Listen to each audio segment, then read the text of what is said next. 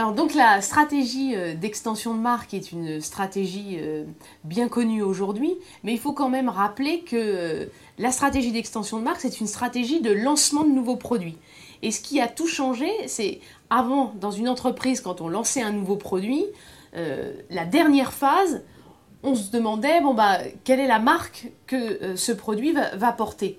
Aujourd'hui, on est vraiment sur une autre logique, on a des marques fortes dans les entreprises, et à partir de cette marque, on se demande eh ben, quels sont les autres produits que je vais pouvoir lancer avec cette même marque pour la dynamiser euh, et pour la vitaliser euh, et pour qu'elle soit euh, pérenne.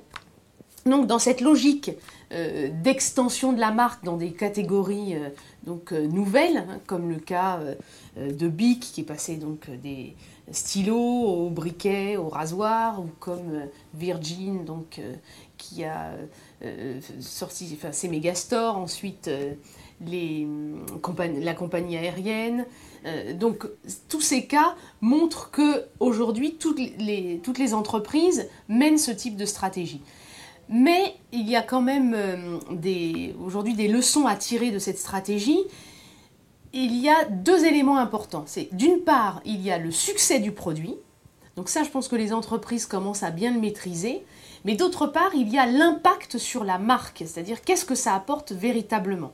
Alors, sur le succès du produit, on peut identifier trois grands facteurs euh, clés de succès euh, qui garantissent, on va dire, euh, la réussite d'une extension de marque. C'est la cohérence du produit lancé avec les valeurs de la marque, c'est également euh, la pertinence des valeurs de la marque sur le nouveau marché dans lequel la marque euh, va s'implanter.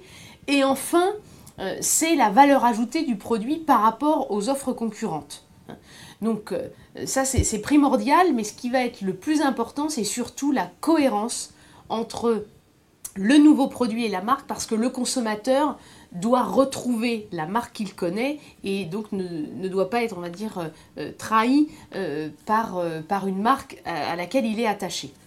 Alors ensuite, le deuxième volet, qui est là, à mon avis, beaucoup moins maîtrisé par les entreprises, c'est l'impact de ces extensions sur la marque. Et là, on est sur le long terme.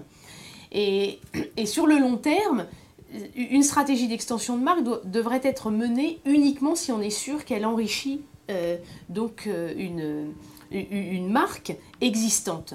Et on peut voir qu'aujourd'hui, par exemple, le succès des, bijoux euh, Swatch n'est pas forcément une revitalisation de la marque Swatch dans sa globalité.